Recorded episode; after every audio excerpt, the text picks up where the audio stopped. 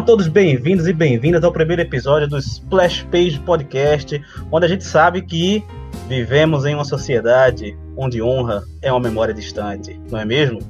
E hoje vamos discutir Liga da Justiça de Zack Snyder, esse filme que demorou quatro anos para ser finalizado em quatro horas e dois minutos, ou seja, quatro horas em quatro anos ou quatro anos em quatro horas. E para discutir isso aqui, temos ele que queimou a língua no fogo de Apocalipse. Ele é toda splash page, roteirista, designer gráfico, meu parceiro em todas as horas. Felipe Moura, meu querido, se apresente. Uma caixa para todos governar, uma caixa para encontrá-los, uma caixa para todos trazer e na escuridão aprisioná-los. Opa, muito impactante isso aí, hein? E como essa é a nossa primeira edição, uma edição especial, a gente também não poderia deixar de ter um convidado igualmente especial nessa edição número 1 um do Splash Page Podcast. Ele, que é produtor de eventos, produtor de conteúdo, com um trabalho excepcional sobre dublagem brasileira, com lives no Instagram e também sobre conteúdo pop, sobre conteúdo geek, e que é um grande fã do universo DC, mesmo antes de existirem os quatro mundos. Rafa Noga, meu querido, se apresente. Fé, Alfred. Fé.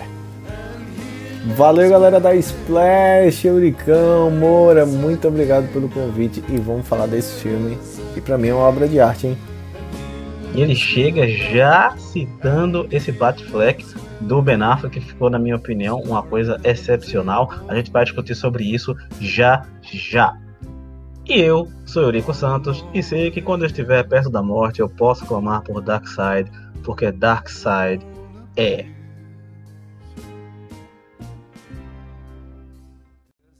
E antes de a gente entrar de cabeça nesse podcast, a gente convida você que está escutando a primeira edição do Splash Page Podcast a nos seguir nas redes sociais, né? no Instagram, arroba editor Splashpage, arroba eurico, vírgula, o Santos, arroba it's Felipe Moura, ITS Felipe Moura. E o Rafa Noga você encontra no Instagram e no Twitter, arroba rafanoga.oficial, no YouTube, Rafa Noga e na Twitch também Rafa Noga, beleza? Não deixa de seguir, segue lá que tem muito conteúdo, muita coisa boa sobre cultura pop, cultura geek, as novidades da editora, os projetos futuros, as HQs que a gente vai lançar, a literatura do Garoto Sem Nome que a gente vai lançar agora em abril e muita coisa que tá vindo por aí nos nossos projetos, beleza? E nas redes do Rafa Noga, você tem notícias geek, entrevistas e lives, dicas de cinema, review de séries, músicas e podcast e todas essas coisas que a gente adora ver e ouvir sobre, né? Então não deixa de seguir repetindo no Instagram, arroba rafanoga.oficial, também no Twitter, rafanoga.oficial, no Twitch, na Twitch e no YouTube, Rafa Noga. Não deixa de seguir que você vai curtir muito o conteúdo que ele produz por lá, beleza?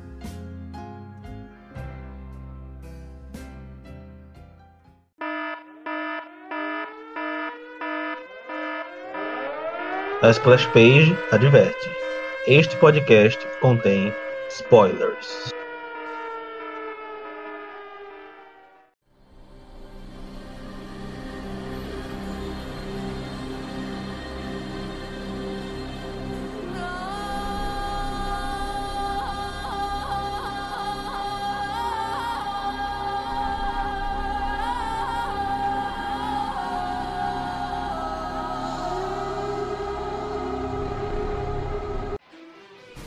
Então, vamos lá. A contextualização, né? Vamos lá para saber como é que a gente chegou realmente nesse, nesse Liga da Justiça de 2021 de Zack Snyder. Começando lá em 2017, um pouco até antes, na verdade, né? lá no Batman vs Superman, né? o filme que foi lançado pelo Zack Snyder depois do Homem de Aço, né? que iniciou a empreitada né, da DC de fazer um universo estendido, de fazer um universo compartilhado, e tudo. E sempre, desde o primeiro filme do Homem de Aço, ele dividiu opiniões, uns amaram, outros odiaram. Poucos eu conheci que ficaram no meio termo, era sempre extremos realmente se degradando ali. E veio Batman vs Superman, que por decisão da Warner, a decisão do Zack Snyder originalmente era para ser dois filmes. A Warner pegou, exigiu que ele juntasse, né, e tudo mais, e depois ele teve que fazer concessões de tempo para o filme caber num, numa duração que a Warner realmente estivesse bem com isso, e aí o filme teve que perder partes e gerou nova divisão de opiniões. E aí chegou a Liga da Justiça, né? Que durante o processo a gente teve, em 2017, a gente teve o processo de morte, né, de falecimento, né, da filha do Zack Snyder. A Autumn, né, ela infelizmente cometeu suicídio, né, e isso afastou o Zack Snyder do projeto e a Warner o substituiu por Joss Whedon, que fez várias mudanças né, no projeto original e lançou a versão final do da Liga da Justiça em 2017 e tanto a crítica quanto os fãs, né, quanto os espectadores não curtiram muito o resultado final. Algum tempo depois, o, começou a surgir um rumor de que existia uma versão do diretor, né, muito influenciada em parte pelo próprio Snyder, que liberou fotos dos bastidores, um roteiro, um suposto roteiro começou a vazar, e a campanha Liberem o Snyder Cut, ou Release Snyder Cut, começou a circular na rede, cresceu bastante nos últimos anos, né? Com inclusive demonstrações na Comic Con San Diego e veio a pandemia de 2019, 2020. Os serviços de streaming bombaram, né? Netflix, Amazon Prime, a Disney com seu canal novo, Hulu, Now. E dentro desses serviços de streaming estava a HBO Go, que agora vai ser HBO Max, né? e é um serviço da Warner e ele precisava ser bombado, vamos dizer assim, ele precisava sofrer um boost, né? E foi aí que a Warner começou a olhar para o Liga da Justiça do Zack Snyder para tentar atrair os fãs, tentar assinaturas e tudo mais, como um movimento de marketing dentro dessa campanha do Snyder Cut e finalmente teve a confirmação de que essa visão do Zack Snyder iria ser lançada e o filme teria quatro horas. Primeiro ia ser dividido em quatro partes, mas depois não, vai ser liberado em quatro horas mesmo, direto. Você assiste do jeito que quiser. E chegamos a esse momento onde temos a Liga da Justiça de Zack Snyder em 2021. E não tem como a gente começar esse debate, essa análise, se não pela comparação desse filme de 2021, que foi lançado na quinta-feira, agora dia 18, com esse de 2017, que foi feito, foi praticamente refeito pelo Joss Whedon. Então, Felipe Moura, meu querido, qual a sua opinião é, em relação a esse Liga da Justiça de agora com o de 2017? É, o de 2020, ele cresce imensamente em relação a 2017. Tanto em duração, em história em efeito especial e como o filme em si. É um filme muito mais complexo, vamos, vamos se dizer, em relação à história, porque ele, ele mostra mais, mais caminhos que foram feitos, mais desenvolvimento de personagem, ele tira muitos furos de roteiro, ele explica mais as coisas. Então o filme cresce imensamente. Eu só queria deixar claro assim que pelas informações que a gente tem, eu acho que a gente não podia culpar tanto Joss Whedon, porque ele, ele meio que ficou com as mãos atadas nesse filme. Por quê? Ele não sabia a visão de Zack Snyder, provavelmente. Ele, ele foi contratado ali só para acabar aquele filme. E os produtores forçaram ele a, a deixar um filme de exatamente duas horas. Então ele teve que cortar coisa para ficar duas horas. Então, tipo, saiu é, muita coisa do Cyborg. O Cyborg ficou muito raso no filme é, saiu cenas muito boas do Flash, que até, até um parêntese aqui, é, a cena do Flash salvando a Iris West no, do acidente de carro, para mim é uma das cenas mais bonitas do filme. Não sei se vocês concordam. É, eu achei incrível de trilha, efeito especial. Foi aí que ele usou a câmera lenta que eu achei muito foda. A assinatura dele foi, ficou uma cena muito bonita. E por isso que eu, eu, não, eu não culpo tanto Joss Whedon por causa dessas várias coisas. Então acho que acredito que ele não é o vilão é, dessa, dessa empreitada, mas a Warner viu que não, não, não podia outra pessoa fechar o filme senão o Zack Snyder. É, eu, eu faço uma comparação sempre com esse, com, essa, com esse argumento de que o Joss Whedon era o Steppenwolf né? E a Warner, o Walter Ramada lá com o Jeff Jones era o Darkseid, entendeu? Eu sempre faço essa comparação aí. O Joss Whedon foi o batedor, entendeu? ele chegou e tinha que fazer o que foi orientado a fazer, né? A motivação dele era essa. Eu sempre faço essa comparação aí de que ele era o Steppenwolf da, da versão de 2017 literalmente, é o retrato do Steppenwolf, aquela coisa sem entender exatamente por que, que ele tá ali, né? Ninguém entendeu ali, é, ele realmente foi pago para fazer um trabalho e ele entregou o trabalho pelo qual ele foi pago, é isso aí, entendeu? E você, Rafa Noga, sua comparação de, do Liga da Justiça de 2021 com o Liga da Justiça de 2020, você concorda com o Moura? Você rebate o Moura? O que é que você achou? Qual é, qual é o seu veredito aí em relação a esses dois filmes, essa comparação que nós estamos fazendo? Cara, é, eu comecei é, nosso, na entrada, quando vocês me anunciaram, falando fé, que é uma frase que o Batman fala pro Alfred que ele tem certeza que o Superman vai chegar lá, né? Mas é como você tem tanta certeza. Fé, Alfred, fé. Eu acho que não na parte religiosa a palavra fé é usada, né? Mas fé na palavra acreditar. Eu acho que é o que resume muito esse filme. Né? O filme foi muito desacreditado. Eu acho que precisou muito Zack Snyder ter fé. É muito mais forte, eu digo assim, pela questão do diretor de ter deixado o filme. Ele não deixou apenas, apenas entre aspas, né? Porque a filha morreu, né? Porque um pai perder uma filha já é algo muito forte, mas a filha ter se suicidado já foi algo que impactou tanto ele como a esposa, que também é produtora é, do Liga da Justiça do filme 2017, e os dois tiveram que deixar né, tanto a direção como a produção do filme. Em relação ao que Moura falou, eu vou fazer um comparativo, é, como você falou, o Joss Whedon é o Steppenwolf. Cara, eu não sei se eu colocaria essa culpa toda na Warner e não culparia o Josh. É, ele tem uma assinatura de Marvel, tá? Então a gente tem o que? Vingadores de 2012, perdão. Vingadores Era de Ultron de 2015. Ele vem de muita animação, filmes coloridos e tal. E se você pegar até as capas do filme de 2017 com o filme de agora, né? O filme de 2017 tem uma capa muito colorida, né? E o filme de 2021 não, é um filme mais pesado. Eu acho sim que teve culpa sim o Josh Whedon em relação a isso. Eu acho que ele quis colocar sim a assinatura dele, transformar o Liga da Justiça num filme muito comédia, como foi Vingadores. Quem não lembra daquela cena clássica dos Vingadores indo lá comer, né, aquela comida rap lá com o pessoal e aquelas piadinhas sempre bobas e que não se encaixa no filme da Justiça. Então, eu não culpo apenas a Warner, eu acho que Josh Whedon tem culpa sim. E por que eu quis falar dessa questão de densidade? O filme, se a gente for contextualizar, é, eu acho que o filme é sobre perda, velho. Você vê que o filme é do início ao fim sobre perda. É a perda do pai, é a perda da mãe, é a perda no sentido não só da morte, mas na perda do Flash que não consegue, é, mesmo com o poder, tirar o pai da prisão é, a perda do Batman do próprio Superman, né? Porque é uma perda muito grande para o Batman ter aquele integrante da liga ali sem estar tá participando, porque ele se culpa pela morte dele em Batman vs Superman.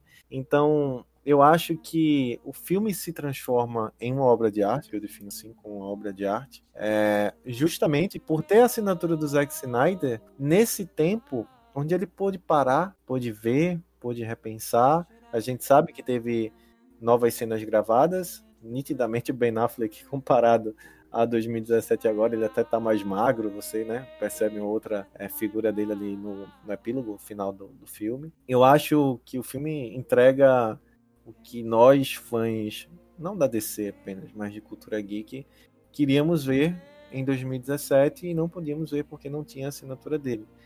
E é muito legal passar a mensagem nesse tempo que a gente vive agora, né? Que é um tempo realmente de perda para todo mundo. Volto a dizer, não perda apenas de familiares, de amigos, várias perdas que a gente vive nesse momento. E Vingadores vai entregar essa mensagem de forma. Vingadores não, perdão. Liga da Justiça vai entregar essa. Ah, é porque eu tô tão com o Josh Whedon na cabeça, cara. O Moura falou e eu fiquei com isso na cabeça. Mas não discordando do que ele falou sobre o filme, porque concordo com tudo que ele falou. O filme realmente tem efeitos especiais maravilhosos. O filme tem uma entrega é, de densidade como eu nunca tinha visto. Eu digo assim, fazia tempo que eu não assistia um filme onde eu sentia emoção, onde eu senti nervoso, onde eu fiquei ansioso, onde, sabe, eu vibrei, onde eu gritei, onde eu fiz, caraca, o que, é que tá acontecendo? Onde eu assisti o filme em 2017 e aquela cena não me engolia, onde o Superman batia no Batman e ele, ele falava: tragam a, a, arma secreta, e era Lois Lane saindo de um táxi. Quando eu vi que aquela cena não estava no filme, eu, nossa, vibrei mais do que quando apareceu é, os personagens né, que não apareceram no outro filme. Então, eu realmente acho que foi. Ah, posso dizer com sem medo, assim. Desde a trilogia Nolan eu não me emocionava tanto no filme da DC como eu me emocionei com Liga da Justiça. Isso que você falou da, da narrativa, eu sempre converso com o Moura que, como a gente trabalha, né, como é, roteirista, né, de, de HQ e tudo, esse filme me entrega uma narrativa muito boa em relação ao de 2017. Eu lembro que eu estava muito no hype em 2017 para é, assistir esse filme, tanto é, eu estava tanto no hype que vocês se lembram, vocês estavam lá, né? Eu tive uma crise intestinal, né? Para não falar que quando começou o filme, eu levantei e fiquei pedindo licença para sair, e o pessoal ficou: "O que diabos está acontecendo com esse cara?"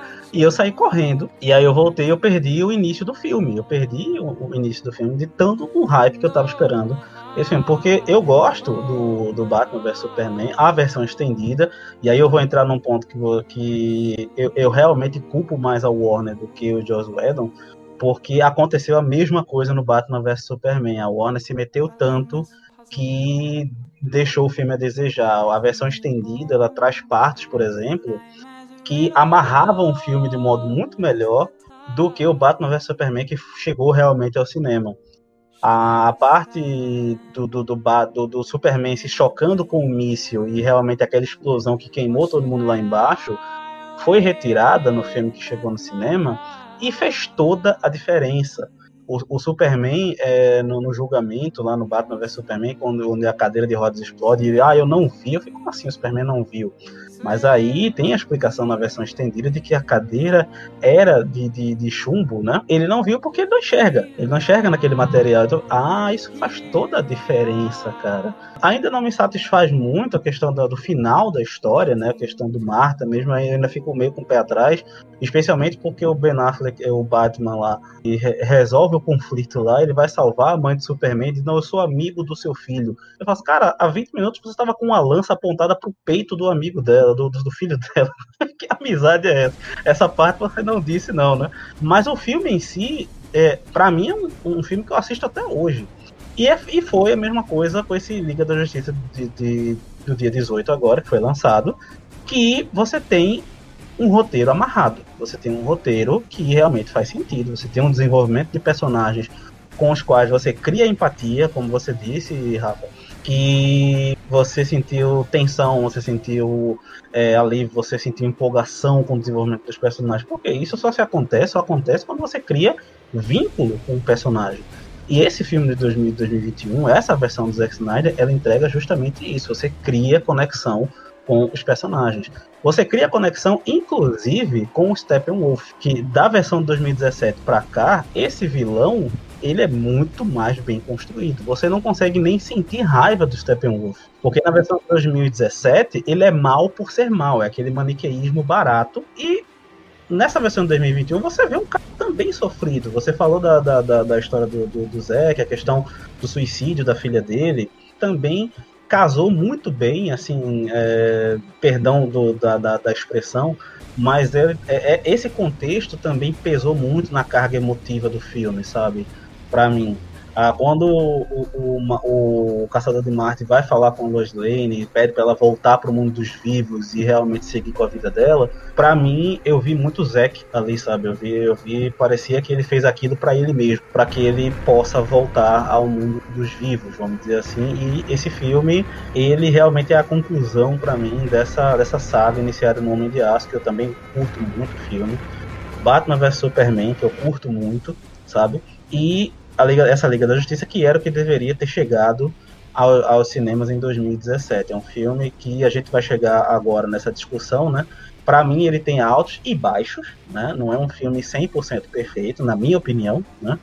Mas o saldo geral, o saldo final é extremamente positivo. Eu revi, eu vi a segunda vez já, antes de, ver o podcast, né? Vi o Liga da Justiça 2017, já vi duas vezes o, esse filme de 2021, de, do dia 18.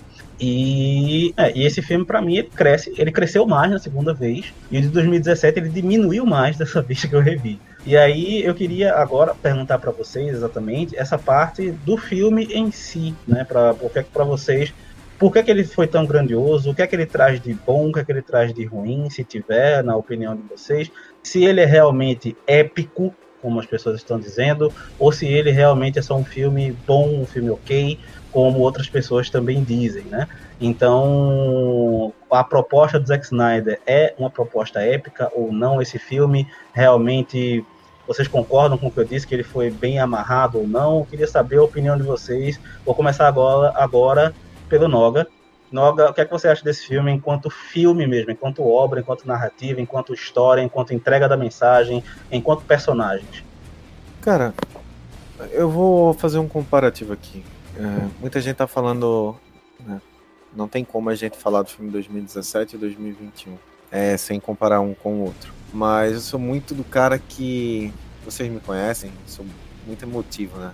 Me deixam levar muito assim. Eu lembro quando a gente saiu do Liga da Justiça, então a galera poderia ser melhor. Eu, não, pô, o filme é bom, sabe? Tipo, tava eu lá me iludindo que o filme era bom. Mas a partir do momento que você vê o filme de 2021, você fala, putz, o de 2017 é muito ruim, né? E se você for buscar, isso tá aí no Google, galera. Se vocês derem o Google, vocês vão achar. Mas 77% aprovam o filme da Liga da Justiça 2017. E o novo filme de 2021, que eu sei, pô, tá muito recente, ok. Mas 95% aprovaram o filme. Então daí a gente já tira o parâmetro, né? Porque eu acho que não adianta é, nós, como criadores de conteúdo, estar tá aqui apenas falando que o filme é sensacional e tal, mas sim falar como fã, porque a gente fala de fã para fã. Vocês vão atingir a galera que está ouvindo aí o podcast, porque a galera é fã, né? De cultura geek, é fã da Liga da Justiça, é fã da DC, da Marvel, o que seja. Então, assim, pegando o contexto geral de obra, como você falou, roteiro, tudo. Se em quatro horas ele não me entregasse tudo isso, eu ia dizer, Zack Snyder, aposenta, cara. Não faz mais nenhum filme, sabe? Tipo, para de fazer filme, vai fazer bordado, tricô, porque não é tua área, velho. Você não, eu não culpo assim, vocês falaram muito da, pô, culpa Warner, culpa Warner. Cara, eu acho que é, é foda como você culpar, sabe, uma produtora que ela tem ali limitações. O filme só pode ter três horas, não pode passar mais que isso. Então a pandemia vem agora com uma coisa que vai mudar, porque vai mudar. Né? A parada do HBO Max que chega, onde você pode assistir o filme tanto no cinema, como pode assistir em casa. Lógico que o cinema não vai acabar, mas pô, você vai ter a oportunidade de ver o filme em casa, você pode assistir em casa. Então, eu acho que filmes com 4 horas de duração, nunca a gente viria esse filme no cinema. Nunca a gente ia ver esse filme no cinema. Então, por causa da pandemia, abriu-se uma brecha, né? E teve a oportunidade de lançar esse filme numa plataforma digital, várias, né? Plataformas digitais, é para poder a gente assistir e, e desfrutar. Termos de roteiro, incrível. Eu vi uma outra história, não sei se vocês vão concordar comigo, mas eu vi uma outra história. Eu não vi o foco. Vocês falam do Lobo da Steppe, cara. Se você pegar o final do Lobo da Steppe da Liga da Justiça é, de 2017 com esse, é muito. é berrante ruim o 2017 com o contexto de 2021. É, a família russa. explica melhor porque o Lobo da Steppe simplesmente vai para lá. Em 2017 ele se encontra lá, vai na Rússia e acabou. Aí ele fala, ah, esse é um ambiente tóxico, eu, eu, gosto disso, então é bom para eu fazer o meu QG, vamos dizer assim, o meu lance aqui. Então tem, se, mesmo se for no mínimo de uma frase de roteiro, mas ele tem uma explicação, não é jogado. Pois é, cara, sabe? Ali faz muito sentido do que em 2017 você viu uma, é, um lugar totalmente destruído e família lá vivendo naquele lugar. Por que aquela família tava ali, sabe? No meio de, de vários é, ruídos da, de guerras e coisas do tipo. é um roteiro que é tão bem amarrado, como eu tava falando, que eu acho que o Superman, que em 2017 para mim foi o que todos esperavam. Ah, meu Deus, o que eu mais estava era vamos ver o uniforme preto do Superman. Ah, o, o Superman vai estar barbudo. Ai, não sei o que, sabe? Focaram tanto no Superman. Em 2021 a gente recebe um murro na cara. E o foco não é nele, o foco todo ali tá no Cyborg é, como a chave principal da virada do filme, né? Aquela história é muito bem contada, é muito bem amarrada. Cara, eu juro, os três primeiros minutos do filme eu fiquei arrepiado. O grito do Superman ecoando por todo o local onde estavam né, os restantes do, é, dos outros integrantes da liga, tal, dos outros heróis, é, situações que a gente via o grito ecoar do Superman. É muito forte, é outro impacto. Você já entra no filme com três minutos, eu já tava. Não é possível, sabe? O que, o que eu estou vendo. Então, diga assim, é um outro filme. E é muito legal estar falando isso agora, porque eu não conversei sobre Liga da Justiça com ninguém. Deixei para falar aqui em primeira mão com vocês da Splash. E eu acho que eu tô falando muita coisa que eu queria ter falado e conversado com as pessoas desde que eu vi o filme. E eu não sei se as pessoas tiveram tanta imersão assim, porque são detalhes que eu sei que Eurico e Moura são pessoas que gostam muito disso, pegam esses detalhes. Então, cara, sua pergunta se responde simplesmente para mim, sim, é épico. Para mim, eu não vi um filme de super-herói nesses últimos 10 anos que me impactassem tanto assim. É, tirando a trilogia de Nolan. A única coisa que de fato me incomoda, você perguntou se tem algo que me incomoda no filme, é, eu acho que o Lex ter aparecido, ele simplesmente introduz melhor o, o Joey Magnelli, né, com o Predador. Mas o que me incomoda ainda é ele. Se tem algo ali que me deixa incomodado, 0,1%, mas eu não mudaria minha nota de 0 a 5, eu daria 10 pro filme. Sabe? Tipo, o filme só pode dar de 0 a 5, Rafael, eu dou 10. Mas eu acho que só isso, questão de roteiro mesmo, só foi para mim ali ficou a questão muito mal explicada do Lex. Lex escapou, ok, a gente já tem visto isso no, nas cenas pós-crédito. É, mas e aí? Sabe? E aí? Não, foi o que me incomodou mais ali. Eu acho que é uma redenção uma homenagem, eu posso dizer, sei lá, muito grande do Zack ao Jared Layton, né? Porque ele fala assim, cara, lembra a merda que você fez em 2016? Vou te dar a chance de tu sair muito por cima.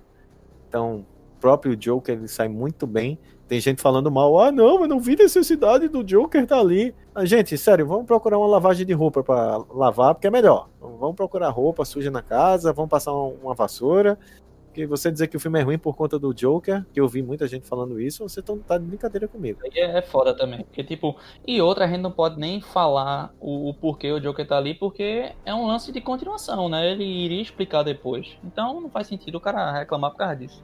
E que não tenha uma continuação. Pra mim é um pesadelo. Pra mim é um pesadelo do Batman. Acabou.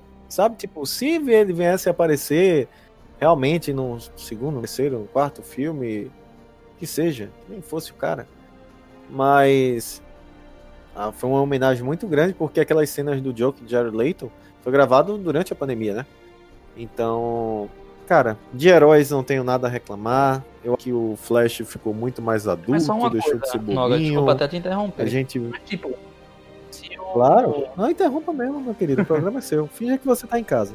Mas, tipo, se o cara não fez aquela cena e não pensou em continuação, colocou só jogado porque é um pesadelo, pra mim, eu acho muito escroto, tá ligado? Tipo, não, não, eu falo assim, que se, se, se não tiver, aquela cena encaixa bem. É isso ah, que eu tô é, falando. falando. Eu, eu, não Entendeu? acho que O epílogo, ele Eu acho que encaixa se não tiver algo a mostrar depois, tá ligado? Porque, tipo, é um lance que ele tá trabalhando desde o Batman vs Superman, colocando as visões dele, o Flash voltando no tempo para dar um aviso. Aí depois aparece o pesadelo de novo, com o Flash com a mesma roupa. E só pra deixar ali jogado, eu, eu fico meio com o pé atrás, tá ligado? Ah, mas eu tô falando assim, porque a gente sabe que não vai ter o Liga da Justiça 2. Até então, né? O futuro a Deus pertence. É, mas eu digo assim, não sabendo disso, entendeu? faz, faz sentido o que você fala. Pô, Noga, mas vai ter o Liga da Justiça 2, cara. Mas como a gente sabe que não vai ter, o final do filme não é aquela. aqueles. Acho que é 20 minutos finais, né? 25 minutos finais ali. Não é aquilo ali. Pra mim não é. Pra mim acaba na cena lá, novamente, né? Do Bruce Wayne falando que comprou o banco e tal. É, e ele abrindo ali a casa, dizendo que precisamos de uma mesa maior. Então ali para mim é o final do filme. O epílogo é um plus a mais. Eu digo assim, eu juro, eu estava tão ansioso para entender até a, o ato final, né, até o sexto ato, onde entraria o Joker. Eu tava vendo o filme em pé. Eu tava vendo o filme em pé. Eu digo, meu Deus, onde é que ele entra? Mas não faz sentido, cara. O filme tá entrado que não tem sentido. O, o Joker vai sair de onde? Do do lado de Darkseid rindo, isso aqui é uma piada. Eu fiquei, meu Deus, cadê o Joker? Sabe? Quando eu entendi do epílogo, eu fiz, cara, perfeito. Então, questão de heróis, vilões, roteiro, novas histórias, introduções que deixam para próximos filmes, como o do Flash, é tudo, para mim, é sensacional. A única coisa que me incomoda, mas não tiraria 0,1 décimo da, da nota, seria o Lex. É a história do Lex Luthor. Falei pra caramba, né, gente? Desculpa. não tem problema. Não tem problema. Podcast é para isso mesmo. E depois dessa versão, dessa, dessa, dessa opinião, dessa visão apaixonada da Liga da Justiça, porque temos, temos, temos um homem apaixonado aqui por essa Liga da Justiça 2021. Dan, dan,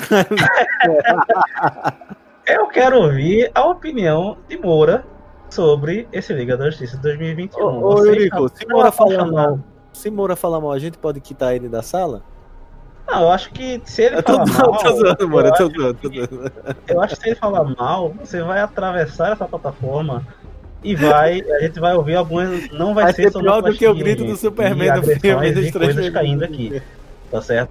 Calma, calma. Exatamente. Vai ecoar por todas as plataformas digitais onde esse podcast vai ser lançado no Deezer, Spotify, Amazon, Amazon Music, vai estar lá as sessões aí de agressão no, na primeira edição logo, para a gente começar muito bem. Vamos lá, dê, dê, sua opinião sobre este filme de 2021. Com vocês, Moura. Então, primeiramente, eu já fiquei meio assim quando Noga falou do, da cena inicial do Superman. Eu até comentei isso com, com o Eurico fora, né? Antes da gente gravar. Eu, minha visão, eu achei brega aquilo ali. Eu achei desnecessário ter aquele eco da, do grito dele. Eu sei que tem toda uma, uma, uma, simbologia. Eu entendo a simbologia. Eu acho que, tipo, se fosse só um, eu acharia bem mais massa do que ficar mostrando algumas, algumas locações e ficar.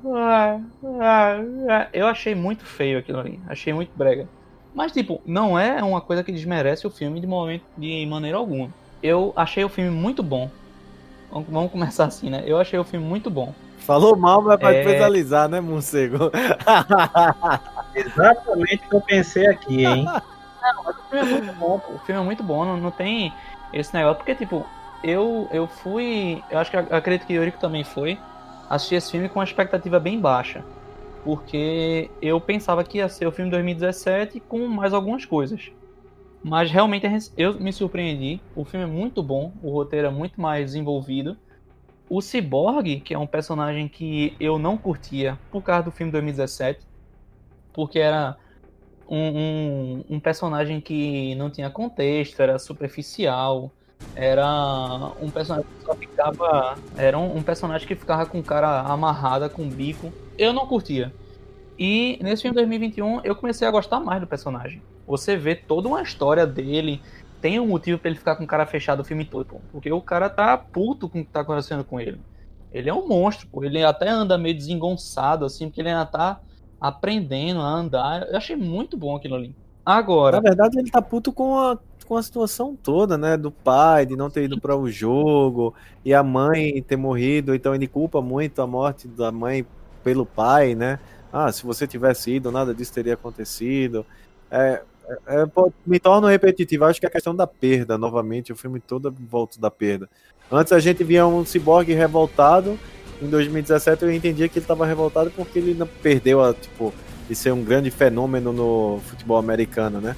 Que é um, uma introdução muito rápida ao ciborgue. Mas a gente vê que não, ele tá puto com o pai, ele tá puto com a vida, ele tá puto porque perdeu a mãe, ele tá puto com a perda da dele. Então é, é muito forte esse Borg. Não, não, com certeza. É. Tipo, eu separei até alguns pontos. Eu até falei pro Eurico, eu separei alguns pontos que eu não entendi muito do filme e queria discutir com vocês. Tipo, nada muito grandioso. É só alguns pontozinhos mesmo. Vocês estão Na... vendo, né, galera? Que Felipe e Eurico já marcaram todo o podcast. Eu entrei aqui de gaiato no navio, não tô sabendo de nada. Não, eu não tenho. Moura, todo momento o Moura fala assim: eu falei com o Eurico sobre isso. Ah, eu falei com o Eurico sobre tal coisa. Eu conversei com o Eurico. Eu tô aqui de gaiato no navio, tá, galera? Então. Mas, meu amigo, eu trabalho com o Moura. Se eu não conversar com ele, tem alguma coisa de errado na splash page. em minha defesa, em minha defesa, tudo que eu estou dizendo aqui não há notas sobre o filme, não, hein? A minha opinião, quando eu colocar aqui, vai ser a opinião de quem assistiu o filme igualzinho a você, viu? Mas eu assisti o filme. Eu assisti o filme justamente por isso que eu anotei. Eu não anotei nada, eu tô aqui por emoção. As, as únicas coisas que eu anotei foram dados, por exemplo, Liga da Justiça 2017, 77% gostaram, 2021, 90%. Uhum, sim, sim, sim, sim, sim, sim. Mas continue, Moura, continue. Depois desse desabafo barra denúncia, tentando influenciar sua opinião, continue, por favor. Não mudou em nada. Mudou em nada, já vou falando, não mudou em nada. Vamos lá, a cena do Steppenwolf, quando ele vai pegar a, a caixa materna na, no templo das Amazonas. Eu achei que a, a, a cena ficou grandiosa pra caralho. Eu achei foda isso aí. Eu achei que, tipo, ele ficou muito mais brutal. Não sei se vocês concordam com isso, porque era. Porque o 2017 era aquele bonecão fazendo umas coisas que não tinha muito sentido, porque o CGI era, tava bem fraco. Agora, tipo, em 2017 ele falava: Vocês vão me amar. Era um, um, um vilão querendo ser eloquente demais, que não tinha sentido algum. E ali ficou muito mais bem feito. É realmente outra cena. Agora, o que eu não entendi, tipo, ele ele, balance, ele balançou as estruturas a ponto do templo cair ali a, o tempo o que guardava a caixa materna, sim. É, é quando, ele, quando, ele, joga. Quando ele joga o Aquaman ali, ali na, na, no pilastre, depois ele vai e ainda dá um segundo golpe. Tempo... Não, mas isso aí é em Atlantis. Tô falando da, das Amazonas. Ah, das Amazonas? Não, quem derruba o templo é a própria. A, quando ela fala em selar o templo, não é só selar o portão, é selar o templo debaixo do mar. Ah, tô ligado, entendeu? porra legal, velho. ficou, pra mim ficou muito mais interessante até. Porque ela fez, não, isso aqui não é pra selar só o tempo, isso aqui é pra derrubar ele junto do mar e ele ficar lá dentro e pronto, tá entendendo? Até que ela fica olhando, né? Porque no dia 2017 ela só fecha e vai embora. Indo embora, exatamente. Ah, se a gente parar para observar, né, muita coisa nesse, nessa versão de 2021 foi muito melhor contextualizada do que de 2017, né? Por exemplo, a questão da flecha, né, que a rainha Hipólita envia para Diana, né? Então tem toda uma, uma contextualização melhor, né? Que eu acho muito foda foi que tipo eles mostram a, aquelas flechas que ela coloca fogo para mandar para Grécia, né? Tipo, eles contextualizaram, é, é, uma, é uma flecha que é guardada, é um, é um lance muito mais místico tal. Porque 2017 é simplesmente pega uma flecha, coloca no fogo e joga. Tipo. A própria Atlantis, cara, a cena do 2017, ele entrando, dando um soco na mera, pegando a caixa e indo embora. 2021 ele sabe, pega lá o, os soldados, arrasta, coloca lá aquela aranha né, do Tony Stark é, pra ver né, a questão do, do pensamento e tal. Aí ele entra em Atlantis, aí tem uma luta, aí aparece, pô, é outros, outros 500. Tudo mais denso. O, o, uma coisa que eu, eu achei muito boa também foi a reunião feita para discutir o para ressuscitar o Superman, porque no filme 2017 é um lance de tipo realmente Vingadores que os caras discutem, mas na mesma cena todo mundo concorda. Então e nessa nessa reunião 2021 é, é muito mais é, bem dirigida. Você vê a, câmera rodando pelo cenário inteiro, mostrando o cenário inteiro. Cada um tem um diálogo muito foda. É a cena cresce de uma maneira considerável, velho. Fica uma cena muito bem feita. Não, é, tem um detalhe nessa cena que para mim é fundamental assim. 2017, como o Moura falou, eles conversam, entram na nave já estão na nave do Superman com o corpo do Superman. Em 2021, eles conversam, mostra que a nave foi é, consertada pelo Cyborg, né?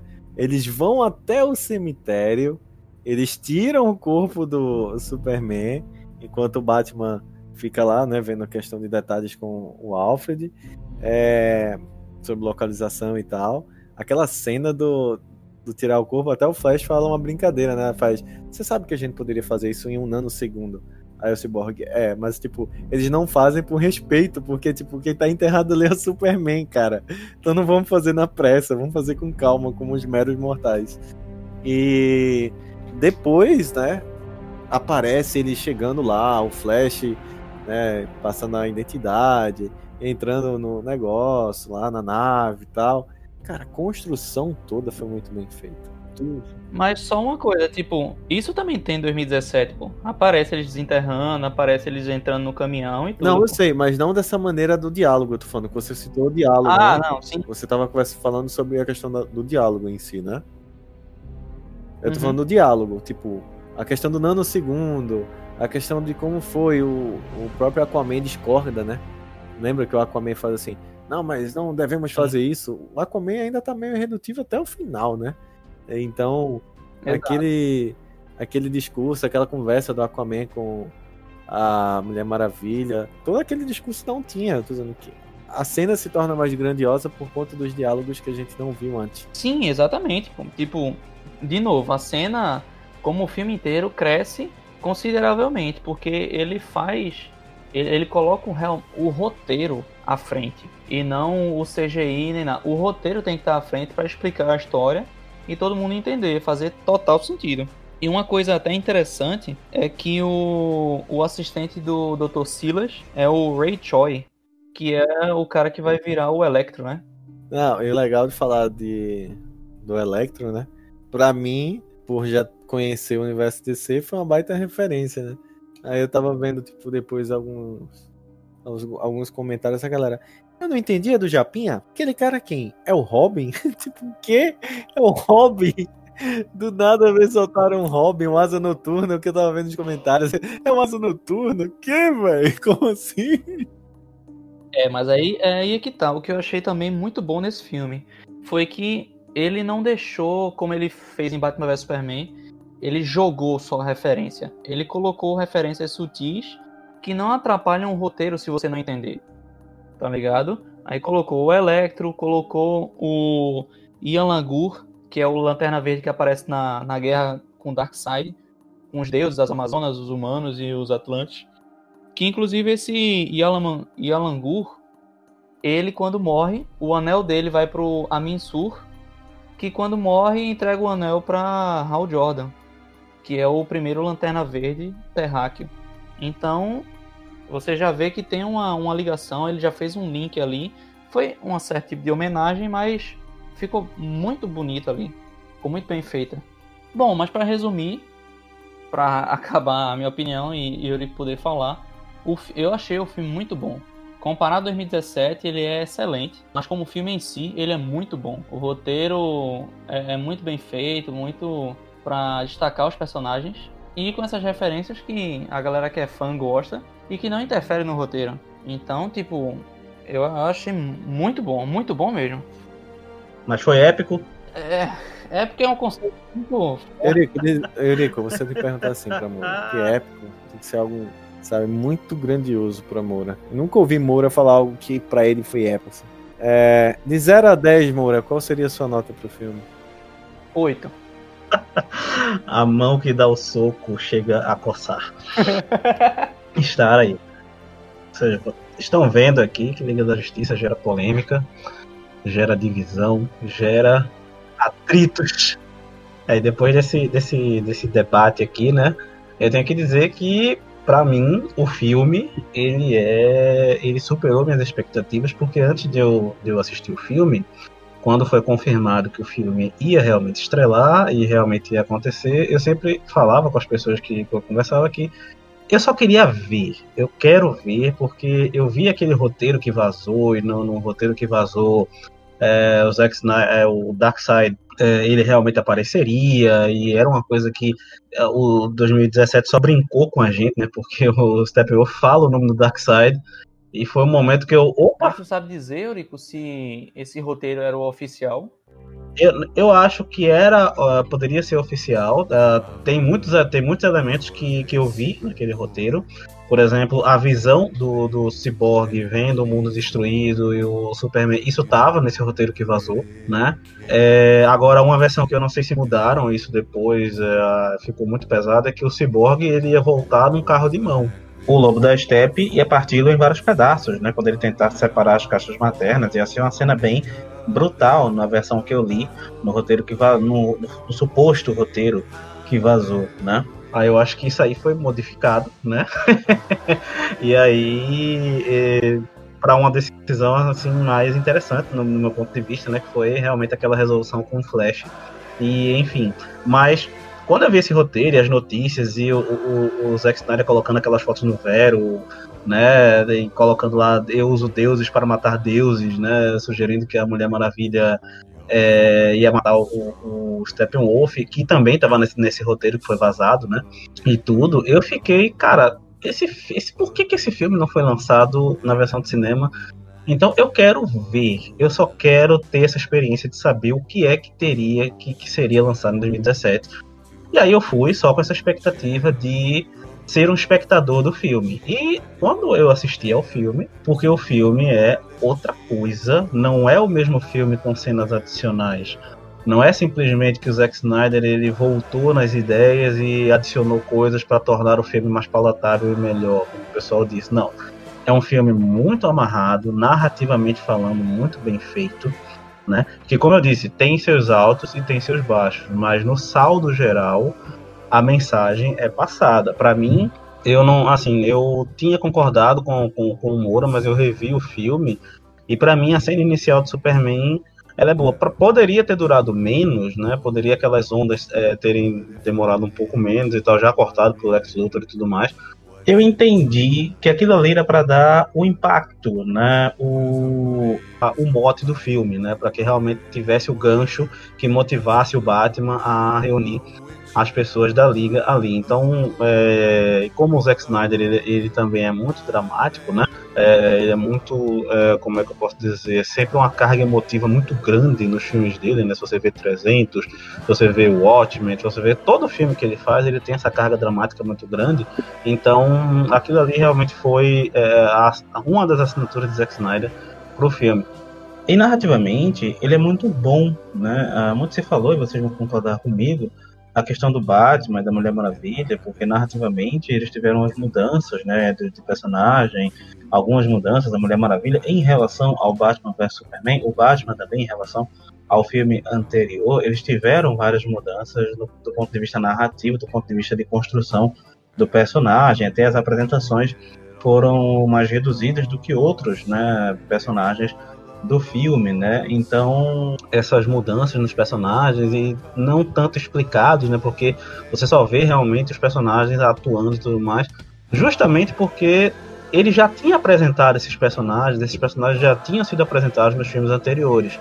A Mulher Maravilha você já conhecia, então ela estava de um jeito até um pouco mais diferente, né? Em relação, ela estava ainda meio meio hesitante, né, em relação à sua postura com, seu, com, a, com a humanidade. E ela até diz na conversa com o Cyborg, eu estou trabalhando nisso ainda, porque você vê a perda da, da esperança né, no filme da Mulher Maravilha, porque ela perde o grande amor da vida dela, ela está muito afastada da humanidade em Batman vs Superman, e nesse filme ela está realmente tentando voltar a acreditar um pouco na humanidade que ele escolheu. Né? O Batman, ele tá numa outra pegada também de mais fé e tudo mais, mas você não entra muito nesses detalhes do Batman como enquanto personagem. E aí ele faz uma, uma, uma escolha é, narrativa que eu aprovei muito, que é, já que você tem três personagens novos, que é relativamente novos, né, porque o Aquaman ainda não tinha um filme próprio, você tem o Aquaman, o Flash e o Cyborg. E é justamente nesses três personagens que as apresentações duram mais, a contextualização do personagem dura mais, especialmente no Cyborg, que perpassa o filme inteiro e ele realmente é como o Zack Snyder disse, o coração da liga, né? Ele que realmente resolve a, a saga do Cyborg, acompanha a saga da liga e acompanha a saga do filme como um todo. Essa decisão narrativa para mim dele tirar até mesmo o ponto de o, o, ponto do Superman, como como Noga disse, que o Superman não é realmente o foco do filme. O foco do filme é a, a o quem conduz, o mote condutor do filme é a ausência do Superman, mas é mais a, o drama do Cyborg, a vida do Cyborg, que para mim é um, um, símbolo de toda a mensagem que o filme quer passar. O filme ele passa, ele entrega essa mensagem muito bem de realmente super seres, os deuses, né, tudo mais, vamos dizer assim, né, os novos deuses, né, vamos dizer assim, dentro desse mundo sem saber lidar com suas próprias emoções, com seus próprios traumas, com seus próprios traumas. E essa questão do us united, né, de nós juntos, né, nós juntos somos mais fortes, não é simplesmente que nós juntos, nós unidos, somos mais fortes por raças diferentes, por etnias diferentes, né, raças e tudo mais, contra um mal maior, mas na verdade nós somos mais fortes até para superar os nossos próprios dramas, os nossos, nossos próprios medos e tudo mais, nós conseguimos. E isso eu tenho uma carga para mim muito, muito legal, justamente pelo contexto, né, que, em que esse filme foi feito do suicídio da filha do, do Zack Snyder em que ele, foi, ele, ele, teve um suporte tão grande dos fãs e tudo mais, ele teve esse apoio tão grande, e ele no início da, do, do filme ele coloca a mensagem justamente para os fãs que fizeram tudo acontecer, que realmente juntos eles, eles conseguiram fazer esse filme acontecer. Então essa mensagem perpassa esse, esse filme durante todas as quatro, todas as quatro horas, né? Então até o Superman ele volta mas ele ainda não é o Superman, ele não, eu peguei essa segunda chance, eu vou e agora eu vou tentar fazer uma coisa com as pessoas e tudo mais, ele tá mais confiante, né? E essa, essas decisões narrativas para mim do, do, filme do Zack Snyder foram excelentes, né? Porque entregaram a mensagem boas e eu vi algumas críticas na internet dizendo que realmente esse filme foi a melhor experiência do Zack Snyder com filmes de super-herói enquanto diretor, porque mesmo utilizando a câmera lenta, que é a assinatura dele, mesmo colocando aquela carga dramática em praticamente toda a cena, né? Toda a cena tem que ser uma drama nas alturas e tudo. Ele deixa isso meio que de lado para entregar a mensagem do filme.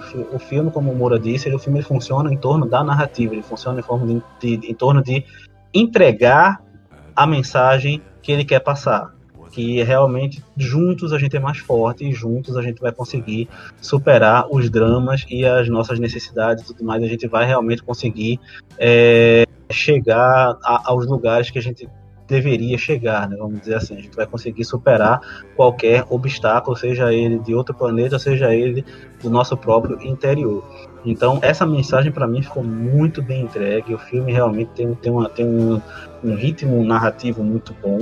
Né? Eu, eu, eu vejo a questão dos seis atos né, e mais o epílogo, falando realmente do ponto de vista narrativo mesmo, de dramaturgia clássica mesmo, sabe? Tipo, você tem a, a, tanto a trilogia, né? Tanto o arco do Superman, quanto o arco do Batman, quanto o arco dos personagens, você tem realmente dramaturgia clássica mesmo. Você tem o primeiro arco de apresentação, de nascimento, realmente, vamos dizer assim, por, por um certo viés.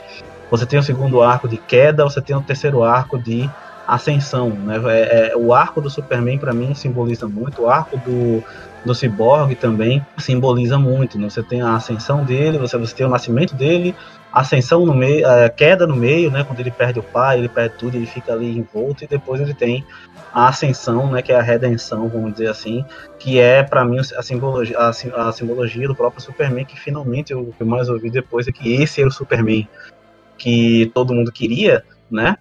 E, mas eu acho que o pessoal assim, não entendeu que tem que ser a, a, apreciado no todo, realmente. Né? No primeiro filme nós temos o nascimento do Superman no Homem de Aço, no segundo filme, nós temos a queda do Superman, uma morte, né? Dele, aquela coisa de, dele questionar os próprios valores, né? Dele questionar se, se, se esse mundo realmente é, é ele está pronto para esse mundo mesmo. Então, o Superman é muito inseguro ainda.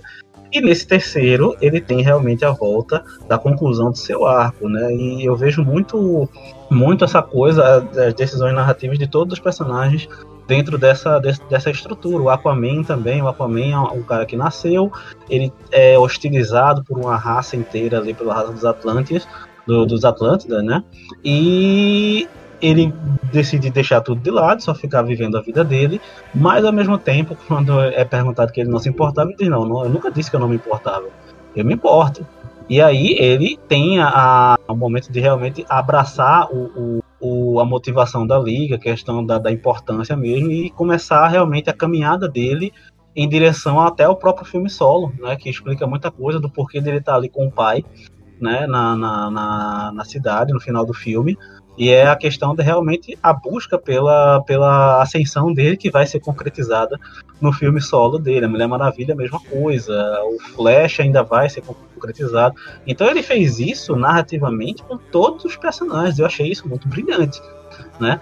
Temos a parte do vilão, a parte dos vilões, na verdade, que não foi uma questão maniqueísta, né? especialmente a questão do Steppenwolf. Você vê uma profundidade de, de personagem, um desenvolvimento de personagem muito mais profundo do que o de 2017. O Steppenwolf tem motivos, ele, ele está em angústia realmente para poder voltar para casa, por, por, erros que ele não precisa ser explicado realmente tudo mais, né? E ele está ali realmente tentando fazer a vontade de Darkseid, meramente por um motivo de agradar seu mestre, aquela subserviência, ele poder voltar para casa e tudo, ele poder pagar pelos seus erros, né? E tudo mais, ele está sendo punido por, por causa daquilo e tal. E você vê um, um, personagem muito mais denso, né? Um personagem muito mais muito mais motivado, vamos dizer assim, né? Não é um, é um, um personagem simplesmente aleatório como eu senti que foi de 2017, né? E você vê até o design do personagem, é um personagem que vai pra guerra mesmo, ele tá de armadura mesmo, ele vem, vem, vem para decidir, não, não tá ali de simplesmente ostentando um poder que ele julga ter, não, ele vem realmente preparado para a guerra e tal. E você vê no, no, no, contato dele com o Darkseid, você vê um, um, um, personagem mais fragilizado mesmo, né? Um personagem mais subserviente mesmo ali. Ele tá naquela, sabe, cara, olha para mim, me perdoa, desculpa. E ele quer realmente voltar para casa. E isso para mim foi muito bom porque você não, você não consegue realmente sentir raiva do Steppenwolf, você não consegue realmente odiar o Steppenwolf nem os novos deuses. Você quer ver realmente para onde vai pender a balança. E isso é muito bom numa história, isso é muito legal de, de, de, de, de se ter numa história, né? Maniqueísmo nunca é bom, ele empobrece muito, né? É, então esse filme ele entrega várias escolhas narrativas que, que funcionam para entregar essa mensagem do final, que para mim é, é, uma experiência muito boa. As quatro horas passam no piscar de olhos e você não percebe que as quatro horas passaram. Isso é ponto positivíssimo para a contagem de história do Zack Snyder com o Cristério, né, que também escreveu o, o roteiro. E aí, para mim, isso é o ponto alto do filme, o ponto mais alto. Pô, os pontos baixos, é, para mim, é, é, a questão de, de, algumas, algumas partes do roteiro. É, eu não sei, por exemplo, porque na, no monólogo da Mulher Maravilha, ela já fala que o Darkseid tinha descoberto a equação antivida aqui na Terra e depois ele meio que é sério mesmo, você descobriu a equação antivida. E e mesmo entendendo né, que o Steppenwolf dá aquela, aquela deixa de que ele esqueceu né, qual foi o mundo que ele viu. Mas como é que você esquece um negócio desse? Né? Como é que você esquece onde está o motivo da, da busca da sua vida inteira, né? Enfim, também o arco do Superman, a volta dele, assim, a volta a ele, a, dele a si mesmo, né, no caso, né? Porque ele chega muito confuso e tal, tem aquela briga mas aí a Lois leva ele para longe e ele já volta assim mesmo. Para mim, eu acho que eu senti né, a necessidade de, de, durar mais aquilo ali, mas eu entendo que é por causa do tempo mesmo. É, tinha que se resolver, ele tinha que voltar a si mesmo de cara, né, e tal, né, então ele tinha que ser... Agora, um ponto, eu não sei se vocês viram alguma coisa, eu realmente acho que eu não peguei esse detalhe. Ah, eles apresentam algum motivo para o Superman voltar de, de uniforme preto? Não, na verdade, o Superman, é, quando volta, é, vai ali aparecendo, né? Tanto é que na cena do Flash, quando tá levando o caixão dele, fala assim: ah, ele tá sentindo a presença dele aqui, né? Que aquilo ali vai se virando, né? Que são os uniformes e tal. E a parte do uniforme preto é como se fosse um, uma simbologia muito mais de vingança do que justiça. Ele fala: você é um homem bom, você é uma pessoa boa mas você não pode deixar que o mal prevaleça, alguma coisa assim. Então eu entendo que o uniforme preto foi citado muito mais ali na conversa do, dos pais do Superman, né? do que uma decisão puramente de fashionista. quando essa, essa narração que aparece pro Superman são os dois pais, né? É o Jorel e o, e o pai adulto. Agora, assim, é, eu, eu, entendi esse lance, mas, tipo, eu, eu, fiquei meio voando, assim. Eu acho que não apareceu. Não aprofundou tanto, né? Eu também senti um pouquinho de falta disso. É, tipo, um negócio meio jogado, tá ligado? Eu vou usar isso aqui. Eu entendo que é o, é o uniforme que ele volta, né? Dos quadrinhos da morte, eu entendo tudinho. Mas eu acho que no filme ficou meio jogado isso. É, eu, eu senti muito mais no, no diálogo, no diálogo dos pais, dizendo, olha, segunda chance, bababá. Então aquilo ali, como se ele estivesse falando assim, ó, é, você é luz, né? Ele fala muito tempo disso, mas toda luz precisa do, do lado negro, alguma coisa assim. O diálogo é muito grande, né? Até a escolha do uniforme, acho que são cinco minutos dos pais falando, ele passando e tal. Acho que para mim pegou ali. Mas de fato, Moura, você falando agora não ficou tão bem explicado. Fato, fato. Bom, se eu tivesse que resumir, né, é, eu diria que quando aparece naquela cena o uniforme kryptoniano, é o que ele poderia ter sido, né? O uniforme azul foi o que ele foi aqui na Terra, e o uniforme preto é o que ele virá a ser, né? Simplesmente ele carrega um pouco dos dois. Ele não é o Superman que a gente viu nos filmes anteriores, né? E ele também não é um kryptoniano apenas, né? Por isso que eu acho que justifica, né, a narração do dos dois pais, né, dos dois pais falando com ele, e porque ele carrega um pouco de ambos, e, mas ele é algo novo, algo novo emergiu dessa ressurreição, né? Exato. E eu senti bastante isso, até no confronto final com o Steppenwolf, né? Eu senti o Superman mais confiante, ao mesmo tempo que mais agressivo, né? O uso dos poderes de modo mais intenso, né? Então, então até no final do filme eu senti isso porque ele permanece com aquele uniforme preto, né? Ele é esse algo novo, né? Muita gente falou que esse era o Superman que eles queriam ter visto, né, no final do filme, mas eu acho que justamente retomando o que eu disse anteriormente, você tem que observar ao todo, no arco todo do Superman, que esse Superman não é o que você viu realmente nos filmes anteriores. É esse algo novo que simboliza a ressurreição, não apenas o uniforme preto, né, dos quadrinhos que absorve melhor a luz do sol, né, que ele se recupera mais rápido. Tem esse simbolismo, né, de que ele de que dele carregar algo mais uh, de Krypton, mas ele também carregar essa centelha, é, é, tudo que ele foi, toda, toda, toda a história dele aqui na Terra. Então, esse é algo novo, é o que nós viríamos, né, o que nós veríamos é, nos próximos filmes, né, para onde, para que lado ele iria pender e como é que esse novo Superman se comportaria.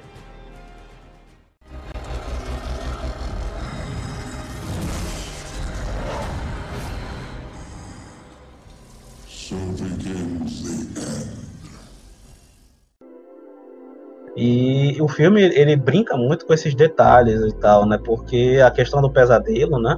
Ele também tem muita simbologia, porque na, na, na ressurreição do Superman, é, o Cyborg tem aquela visão, né?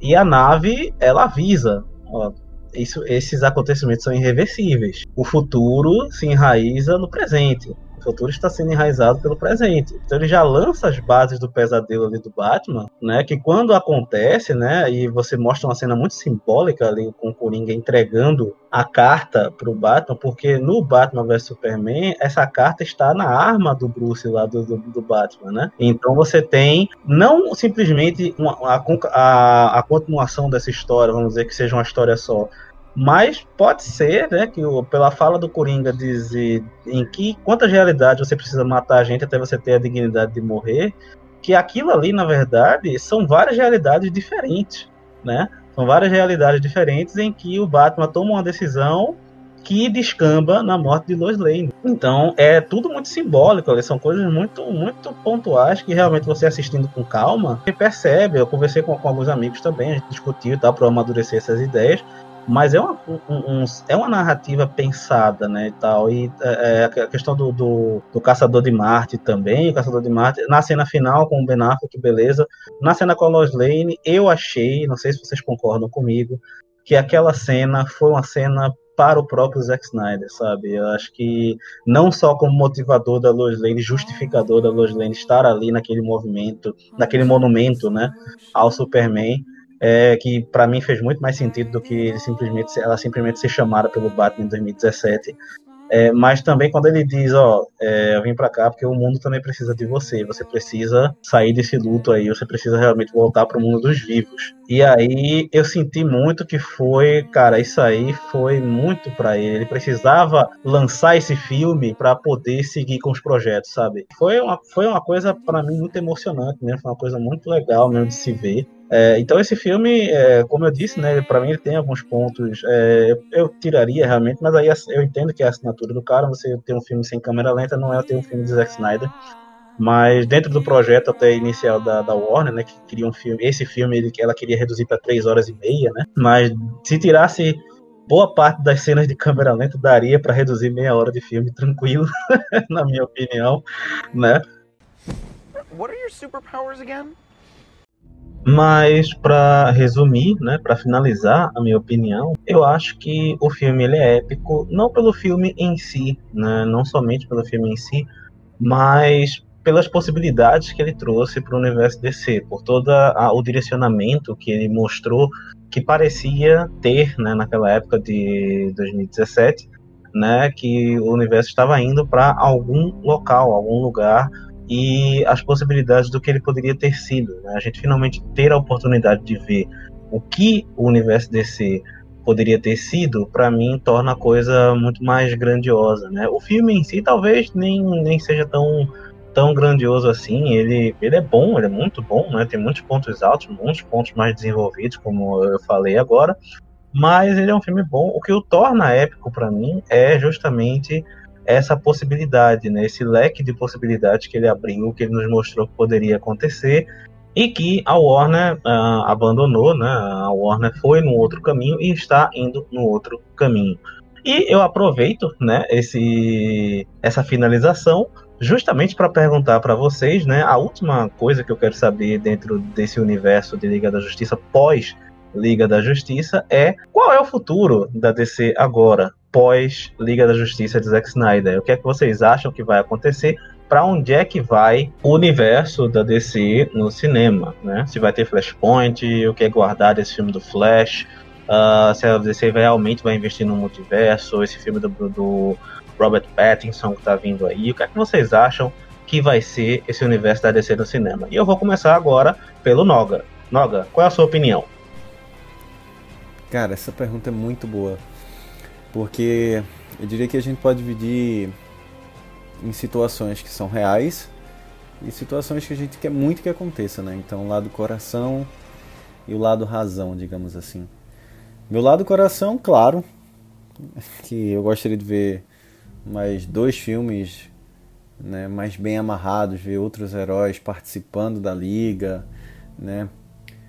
E ver como a história iria se desenrolar né, daqui para frente.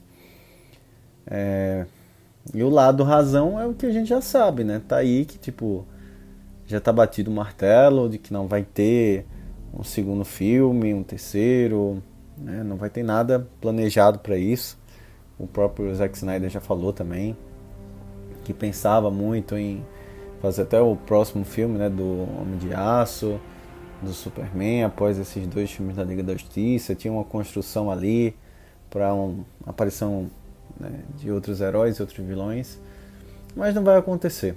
Né? Até a própria aparição do Marciano é um ponto muito real ali, dizer, ó, Marciano aparece, porque aquela cena, né, iria aparecer o, um dos Lanternas para uma possível continuação, e a produtora disse não, a gente quer fazer um filme, uma série, enfim, é, dos Lanternas Verdes, então vamos mudar esse personagem aqui. Então acho que é muito isso. A razão é essa, não vai acontecer. Abracemos o que a gente tem agora. Né? Comprem o DVD quando lança, quando for lançado, para poder guardar na prateleira. Mas não, a gente não vai ver um filme da Liga da Justiça nem tão próximo. É, passar a bola agora pro Moura. Moura, que é que você acha que vai acontecer agora dentro desse universo DC, Liga da Justiça, tudo que vem pela frente agora, na sua opinião?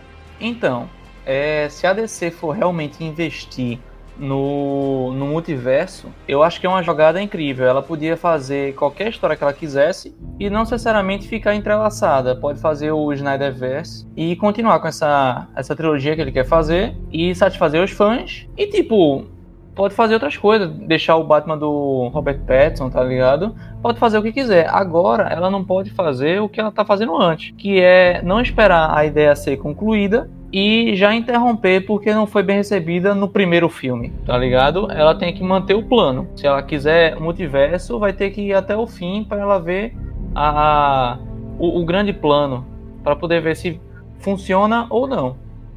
Bom, galera, eu acho que é isso, né? A gente vai chegando ao final do podcast, né? Mais de uma hora de debate aqui sobre a Liga da Justiça, uma primeira edição para começar com o pé direito, né? E agora eu queria que vocês fizessem as considerações finais de vocês, né? Vocês deixassem novamente as redes sociais, os contatos, como é que a galera acha vocês fora aqui do podcast. Então, o espaço de vocês está aberto. Vou começar novamente pelo Noga, depois pelo Moura e aí a gente encerra. Beleza? Noga, o espaço é seu. Pô, cara, eu só tenho a agradecer pelo convite, de verdade mesmo. É muito bom poder falar daquilo que a gente gosta com pessoas que a gente gosta, então fica melhor ainda, o papo flui de uma maneira incrível. Mas muito obrigado, Eurico, muito obrigado, Moura. Deixar minhas redes sociais, né? Então o Instagram é rafanoga.oficial. Todo dia, todo dia tem notícia de cinema, séries, games, muito da DC, muito da Marvel, de quadrinhos. É, é a rede social que eu mais uso que é o Instagram rafanoga.oficial. Também tem o canal no YouTube que é só Rafa Noga, então são as duas redes sociais que eu tô mais ativo lá. E cara, parabéns aí pelo projeto, que a Splash voe muito alto. E quando quiser me chamar, já sabe, é só mandar um alô para falar sobre Marvel, DC, qualquer conteúdo. É só gritar que eu chego e todo sucesso do mundo aí para vocês. Enquanto tudo isso passar e a gente faz um podcast ao vivo. Tô louco para voltar ao cinema e a gente combinar, né, de conversar pessoalmente com, com vocês. E galera, se cuidem, né? Fiquem em casa. Quem puder ficar, quem for trabalhar, né, se protejam. Tudo isso vai passar, mas enquanto não temos capas vermelhas nos protegendo, né? então, cabe a nós a gente se cuidar. Valeu, galerinha. Muito obrigado aí, de verdade. De verdade mesmo. Pô, cara, a gente que agradece, né? Quando eu disse lá no começo que a gente tinha um convidado especial aqui no podcast, eu realmente estava falando não só para a gente ser amigo de longa data, né? Mas também pelo profissional, pela pessoa que eu sei que você é. E o podcast só teve a ganhar, foi um, um, uma, uma, um enriquecimento muito grande né, para essa primeira experiência do Splash Page Podcast. Então, a gente agradece demais. Siga lá, acompanhe os materiais do Rafa nas redes sociais, Instagram, Twitter, é, YouTube, Twitch também, né? Então dá uma sacada lá que você vai realmente gostar muito do conteúdo dele. Então tá dito, né? Não tem como agradecer, como expressar em palavras essa, essa, essa gratidão que a gente tem aqui. Então, agora, Felipe Moura, meu querido, suas considerações finais e redes sociais, se divulgue, o espaço é seu. É, eu só tenho a agradecer né, a, Eurico por ter entrado nessa empreitada comigo. Vamos tocar esse projeto à frente, tanto o podcast quanto a própria Splash Page. Queria agradecer a Noga por ter aceitado o convite, fazer esse podcast com a gente, que foi, apesar de algumas intrigas amigáveis, foi bem divertido fazer, bem interessante. Mas é, é um lance que a gente tá. É, foi legal que a gente vai desenvolver mais esse projeto. Se você, assim, você que tá ouvindo, gostou, espero que vai vir mais. A gente vai melhorar a cada episódio, porque a gente tá sempre estudando como fazer um, um material melhor para o público. Se você não, não curtiu, Espero também que a gente vai continuar fazendo para melhorar e você, quem sabe, curtir, enfim, um dia. Mas eu só tenho a agradecer a vocês dois. E a minha rede social, arroba itsfelipemoura, ITS Felipe Moura, no, no Instagram. Pode seguir lá e segue a Splash também, que é arroba editora Splash Page, que a gente sempre está colocando novidades nos lançamentos que a gente vai fazer, nos projetos novos que a gente vai engrenar e a gente está explicando tudinho lá.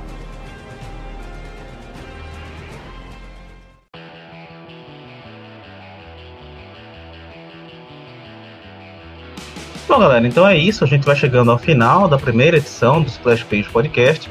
Queria agradecer novamente né, ao Rafa Noga e ao Felipe Moura pela participação e a todos vocês que ficaram aqui até agora escutando essa primeira edição do Splash Page Podcast. As minhas redes sociais, Eurico, vírgula, o Santos, né, no Instagram e também arroba editora Splash Page para você acompanhar todos os lançamentos, todas as novidades da editora, do grupo editorial Splash Page, né? Fica ligado lá que tem muita notícia boa surgindo. Espero que vocês tenham curtido discutir sobre esse filmaço que iniciou 2021 e é isso aí. Ficamos por aqui. Até a próxima. Tchau.